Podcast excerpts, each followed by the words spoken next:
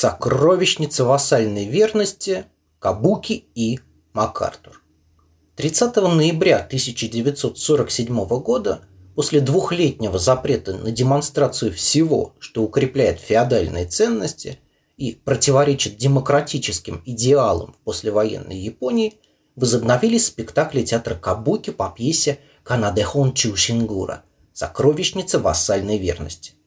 Пьеса, написанная тремя авторами Намики Сенрю, Миёши Шураку и Такеда Идзумо, впервые была поставлена на сцене Осакского театра Такэмото Дза в «Восьмой луне» 1748 года.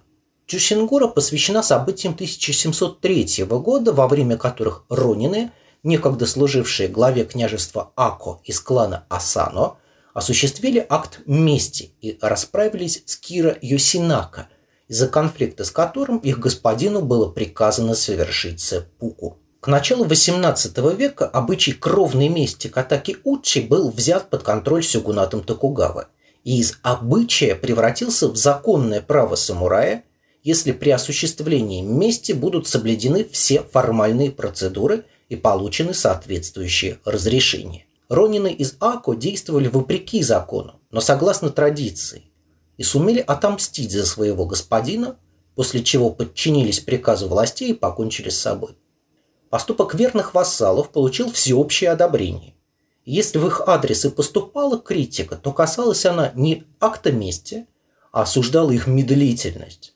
Ведь Кира был не молод, и пока они готовились, он мог умереть своей смертью. В первой половине XX века этому сюжету обращались как театральные деятели, так и кинематографисты первой величины. Ведь для воспитания чувства самоотверженности и жертвенности в подданных было трудно найти лучший материал.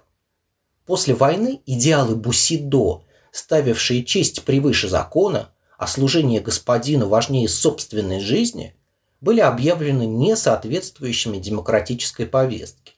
А произведения, которые их воспевали, убрали из публичного пространства как опасные и не позволяющие избавиться от милитаристского и феодального прошлого. В директиве оккупационных властей от 22 сентября 1945 года, адресованной руководителям театров и киностудий, говорилось «Пьесы Кабуки, основанные на феодальной верности и мести, неприемлемы в современном мире». Американцы возложили задачу по смене репертуара на более актуальный и соответствующий идеям демократии и равенства на самих японцев, но внимательно следили за тем, как директива выполняется. Они настоятельно рекомендовали включать в репертуар определенный процент новых пьес. И к январю 1946 года они должны были составлять не менее половины всей театральной программы. Сотрудники оккупационного штаба с ноября 1945 года регулярно посещали представления Кабуки в Токио и Осаке.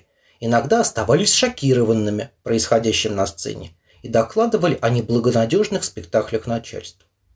Руководству театру рекомендовалось моментально сменить репертуар, так как в противном случае сцена будет освобождена навсегда. В декабре под такой запрет попала Чучингур. В 1946 году Каватака Сигетоши, профессор университета Васада, написал статью, отдельные положения которой, похоже, были восприняты как руководство по сохранению кабуки в новых условиях и предотвращению его загрязнения и деградации. Каватака писал, Пришло время для Кабуки разойтись с аудиторией. Устранение этого контакта должно сопровождаться приданием Кабуки статуса классики. Чтобы предотвратить отход от принципов, этот процесс должен быть начат безотлагательно. Придание Кабуки статуса классического искусства должно было устранить любые его недавние связи с милитаризмом. И из инструмента государственной пропаганды театр должен был стать национальным достоятелем. Исследователь Кабуки Джеймс Брэндон пишет, если провозгласить развод Кабуки и реальных социальных проблем, если окрасить его в цвета не меняющегося вневременного искусства, находящегося вне политики, тогда и пьесы феодального, милитаристского и националистского содержания можно будет без ущерба демонстрировать зрителям новой демократической Японии. Убедить американских цензоров пересмотреть свое отношение к Кабуки на основании идей, предложенных Каватаке, удалось достаточно быстро. Два самых влиятельных на территории оккупированной Японии американских цензора Эрл Эрнст и Фобиан Бауэрс выступили защитниками театра. Последнего даже иногда называют спасителем театра Кабуки. Бауэрс придерживался мнения, что современного зрителя не интересуют идеи, заложенные в произведения по типу Чучингура, и они смотрят спектакли только ради действия и развлечения. Постановка «Сокровищницы вассальной верности» 30 ноября 1947 года прошла с его разрешения и при его непосредственном содействии. Отстаивая свою правоту относительно безвредности пьес Кабуки, после спектакля Бауэрс заявил – ни один японец после представления не покинул театр для того, чтобы обрушить свою месть на американских солдат.